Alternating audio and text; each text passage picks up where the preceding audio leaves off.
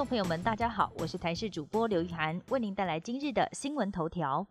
台北市六所学校、四家幼儿园今天复课。台北市受到新北幼儿园群聚影响的九百零二名师生及家人裁剪结果出炉，全数都是阴性。教育局宣布，包括松山区某确诊国中生相关接触者遭通知居家隔离者，今天六所学校、四所幼儿园恢复上课。不过，台北市仍然有文山区一所国中、一所幼儿园，一共一百九十一人持续预防性停课到十四号。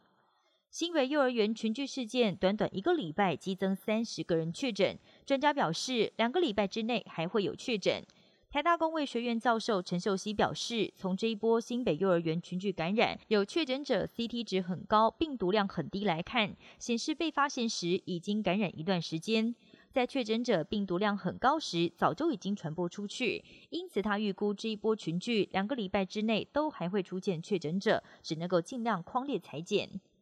学生要是拒打疫苗，不会要求快筛。校园九月二十三号开始开打 BNT 疫苗，学生必须在今天缴交接种同意书。部分家长担心副作用而不让孩子接种，有老师则担心会形成防疫缺口，希望指挥中心规定，要是不打疫苗的学童也应该要定期快筛。但指挥中心发言人庄仁祥表示，就算要求没有打疫苗的教职员要定期快筛，也不会要求同学要快筛。指挥中心目前并没有要求学童要快筛的计划。九一一恐攻届满二十年，当年罹难者家属要求拜登政府解密联邦政府调查九一一事件相关机密文件。拜登在这个月初签署行政命令，下令有关单位半年之内要解密九一一事件的机密文件。美国联邦调查局最新公布十六页机密文件。内容显示，在事件发生之前，有一名沙地阿拉伯领事馆的官员，还有一名疑似沙地阿拉伯情报人员，他们曾经为至少两名劫机者提供后援。北韩试射新长城巡弋飞弹，命中一千五百公里远的目标。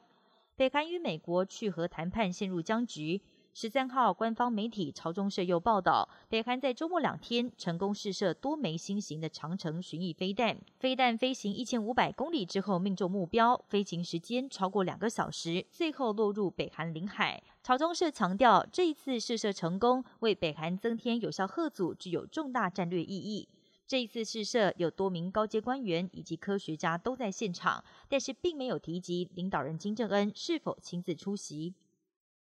担心无法对抗 Delta 病毒，巴西弃打科兴，改用美制 BNT。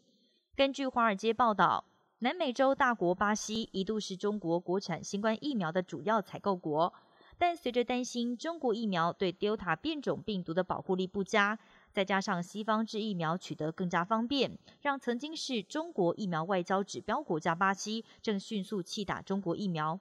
巴西政府还表示，不会推荐使用科兴疫苗作为第三剂加强针。